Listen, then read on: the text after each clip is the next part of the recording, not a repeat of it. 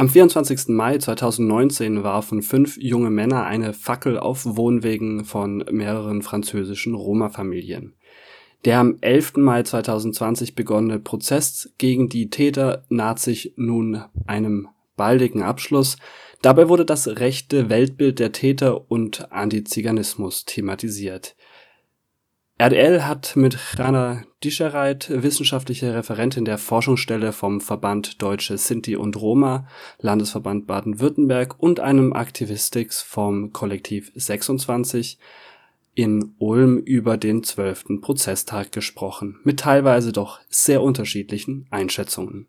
Ganz zu Anfang, was ist jetzt eigentlich dort am 24. Mai 2019 passiert?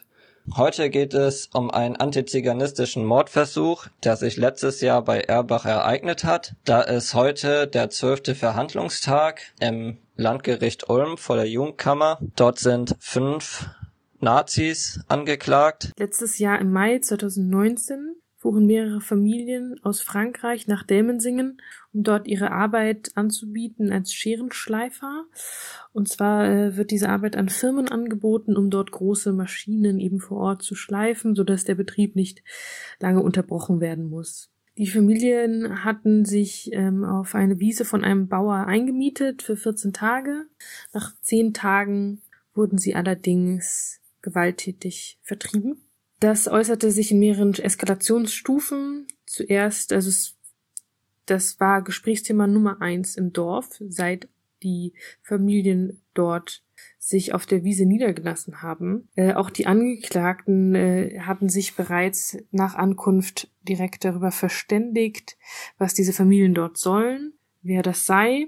Und zunächst wurde ein Böller geworfen und ein Schild, Dellmensingen bleibt deutsch. Es wurde ein toter Schwan abgelegt auf der Wiese. Und eben zuletzt, da sieht man so ein bisschen die Eskalation. Also es gab dann immer so ein, zwei Tage Zeit dazwischen, bevor die nächste Aktion gemacht wurde. Und bei der letzten Aktion haben sich die Angeklagten eine Fackel besorgt und sind mit einer brennenden Fackel, die sie aus dem Auto gehalten haben, zum Dorf gefahren und haben dann die Fackel auf die Wohnwegen, die auf der Wiese standen, geworfen. Diese landete ungefähr einen Meter entfernt von einem Wohnwagen, wo eine Mutter mit ihrem Sohn drin schlief. Jemand ähm, hat dann diese Fackel gesehen und hat sie ein, ein zwei Meter weiter weg äh, gelegt, hat davon ein Video gemacht, wie diese Fackel circa 40 Zentimeter hohe Flammen hat und die Polizei wurde also alles sehr konkrete Drohungen, die definitiv das Ziel hatten, die Leute dort zu vertreiben.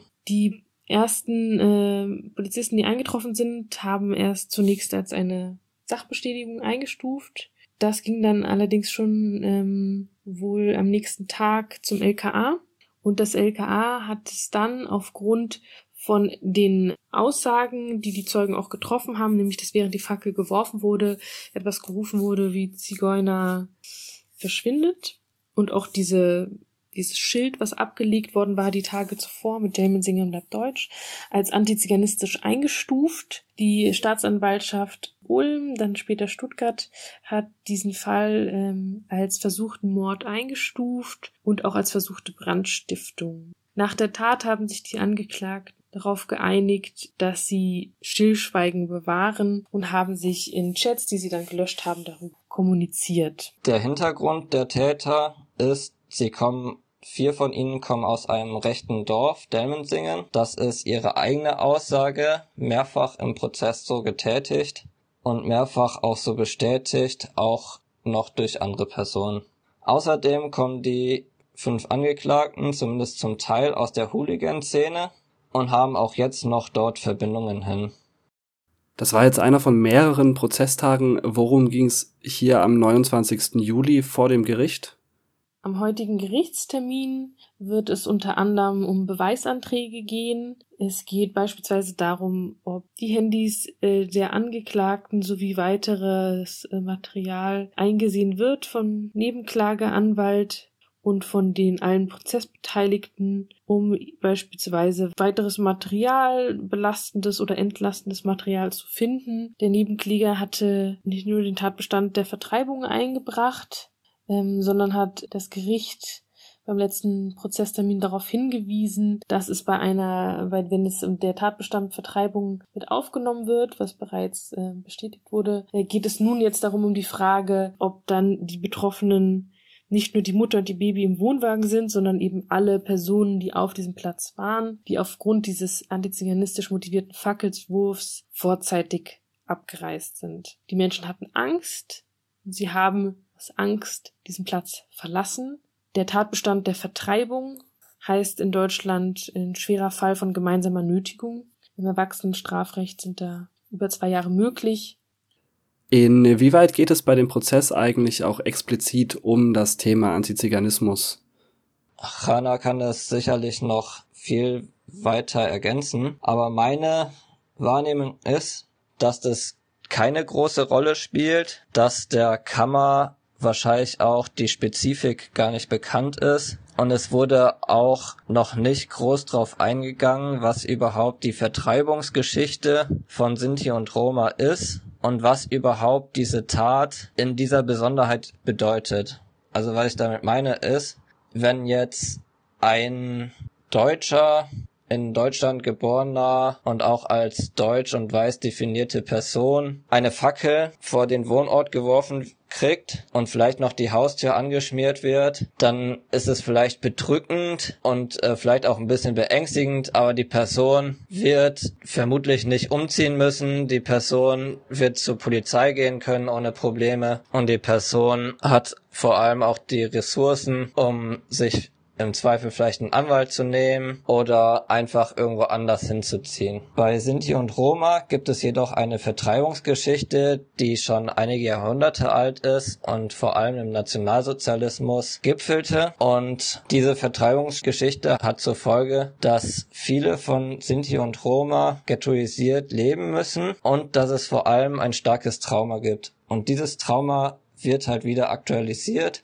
und in dieses Trauma schlagen auch diese Taten bewusst ein, würde ich sagen. Also es ist ganz bewusst, dass man diese Bevölkerungsgruppe dort nicht haben wollte und diese Täter beziehen sich auch ganz klar auf den Nationalsozialismus. Also was in den Handyauswertungen und den Bildern und den Chatnachrichten alles aufkam, das hat einen sehr klaren nationalsozialistischen Bezug und diese Ideologie wird fortgeführt beziehungsweise soll aktualisiert werden und in dieses Trauma schlägt es dann halt ein.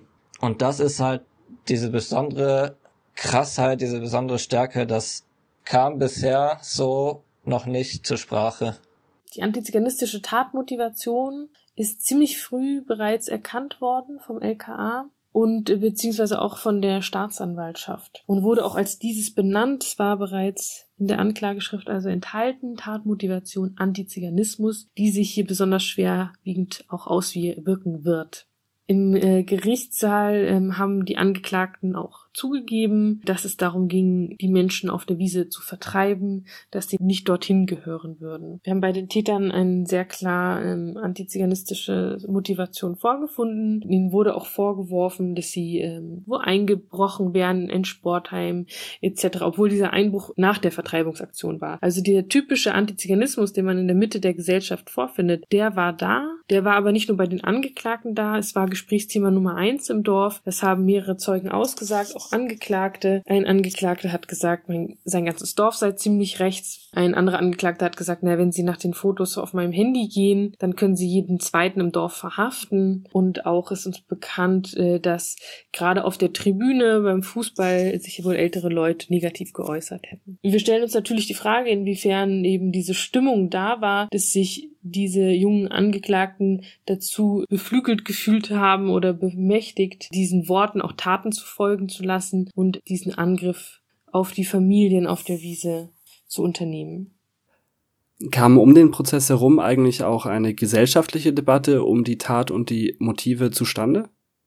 Der Prozess hatte bereits vor Beginn Auswirkungen auf die Zivilgesellschaft. Es gab eine Mahnwache in Ulm nach dem Anschlag. Es gab äh, ein Romno Power Festival, auf dem es auch teilweise eine Rolle gespielt hat. Auf äh, Demonstrationen von Black Lives Matter Bewegungen wurde das erwähnt, der Gerichtsprozess, nachdem der bereits angefangen hatte. Und auch in, im Delmensingen, in dem Ort, wo die Angeklagten teilweise herkommen oder wo die Straftat verübt wurde, gibt es mittlerweile eine Stellungnahme aus Erbach, wo diese Tat verurteilt wird. Es gibt doch keine wirkliche Stellungnahme aus dem Dorf, wo explizit die Tat verurteilt wird. Und es gibt Versuche ähm, von der Zivilgesellschaft in, in Delmensingen zu sensibilisieren über Antiziganismus und Rassismus. Und so wurde ein Spaziergang gegen Rassismus initiiert. Und dort kamen 300 Personen, nicht nur aus Delmensingen, sondern auch Umgebung her. Auch der EU-Abgeordnete Romeo Franz war dort. Das sind so verschiedene Wirkungen, die wir bisher, äh, die es bisher sichtbar gibt. Und sicherlich wird es auch noch etwas länger dauern, bis dieser Prozess auch zivilgesellschaftlich aufgearbeitet ist. Es gibt einige Prozessbeteiligte und einige, die das auch so verfolgen, diesen Prozess und da kritische Prozessbeobachtungen machen,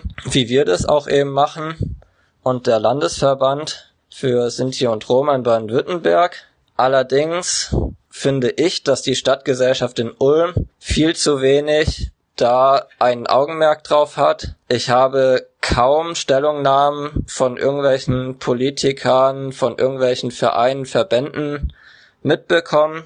Das einzige, was ich gesehen habe, war eine Distanzierung von Ultras in Ulm, von den Hooligans, mit denen die Täter verbunden sind, gibt's natürlich keine Distanzierung. Das sind einfach rechte Hools oder wahrscheinlich Nazi-Hools, kann man glaube schon so sagen. Vom Verein SSV gab es nicht wirklich befriedigende Stellungnahmen. Es vom Stadtrat und von der generell Stadtgesellschaft gibt es da kaum Aufmerksamkeit. In der Presse ist es schon, aber in der Stadtgesellschaft sehe ich das nicht in befriedigendem Ausmaß diskutiert oder verurteilt.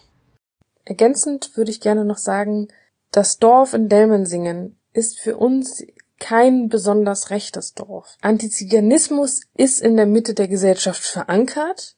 Dieses Dorf äh, ist nicht anders als andere Dörfer das ist ähm, vielleicht noch ein Aspekt, der einfach ganz, ganz wichtig ist, dass wir hier von einem sehr tief verankerten Antiziganismus reden, von Vorurteilen, die seit Jahrhunderten funktionieren, wie dass äh, Sinti und Roma klauen, dass sie bildungsfern sind, dass sie faul sind, alle äh, verschiedenen Stereotype hier zu finden sind, die auch heute eben noch ähm, tief verankert sind in einer Gesellschaft und das vollkommen normal betrachtet werden dass so der Fall, wie er jetzt vor Gericht ist, überhaupt so weit gekommen ist, ist eine totale Seltenheit, weil die meisten Fälle nicht gemeldet werden. Antiziganismus nimmt zu in der Mitte der Gesellschaft. Das zeigen Studien wie die Leipziger Autoritarismusstudie.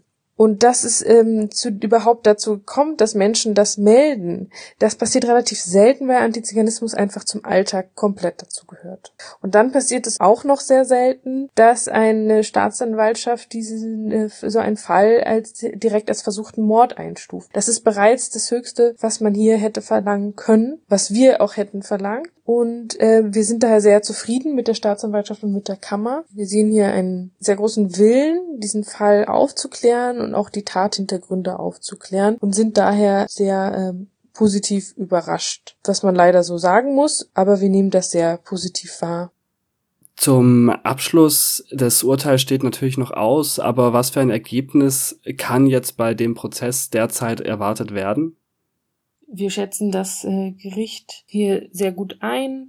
Wir sehen den Willen, diese Tat aufzuklären und die antiziganistische Tatmotivation aufzuklären. Das Urteil ist daher für uns zweitrangig. Uns geht es äh, vor allem darum, um diesen politischen Prozess äh, zu gucken, inwiefern, wo liegen die politischen Verantwortungen, eben auch äh, beispielsweise beim Dorf, also inwiefern dort Strukturen, äh, Erwachsene mitgewirkt haben, aber eben auch inwiefern diese Angeklagten eben überhaupt bewusst ist, dass das eine Straftat ist. Das wurde oder wird teilweise eben als dummer Jungenstreich abgetan, gerade am Anfang des Prozesses. Und da ist es eben dann doch sehr, sehr wichtig, dass der Prozess dafür genutzt wird, das auch deutlich zu machen, dass das nicht rechtens ist. Der Tatbestand der Vertreibung ist aus unserer Sicht bereits zugegeben worden von den Angeklagten. Der versuchte Mord und der versuchte Brandanschlag ist nach Ansicht der Kammer nicht bestätigt und äh, so wird es um diesen Tatbestand der Vertreibung gehen. Im Anschluss an den Prozesstag erreichte uns dann auch nochmal ein kurzes Update von den beiden über was an dem Tag selber passiert ist. Also zum heutigen Prozesstag noch ein kurzes Update. Der Prozesstag an sich war auch selber sehr kurz. Und zwar ganz zu Beginn wurde verkündet, dass die Einsicht in die Datenträger der Beschuldigten zugelassen wird. Das heißt, das ist sehr positiv für die Nebenklage und die Nebenkläger, dass die Daten jetzt eingesehen werden können und gegebenenfalls nochmal mehr Infos zum Tathintergrund und zu der Einstellung herausgefunden werden können. Es gab ja auch einige Daten, die erst spät entschlüsselt werden konnten und die nur sehr oberflächlich durchsucht wurden. Da gibt es natürlich die Hoffnung, dass man noch was findet. Aber auch sonst ist ja bekannt, dass die Polizei zum Teil ein eingeschränktes Bewusstsein und Verständnis von Antiziganismus und Rassismus hat. Was bisher ja vorkam, waren sehr klar rassistische Sachen, die auch häufig mit Hitlerbezug, NS-Bezug, Kuckucksklan-Bezug und so weiter waren. Am heutigen Tag wurde deutlich, dass die Kammer langsam am Ende der ist.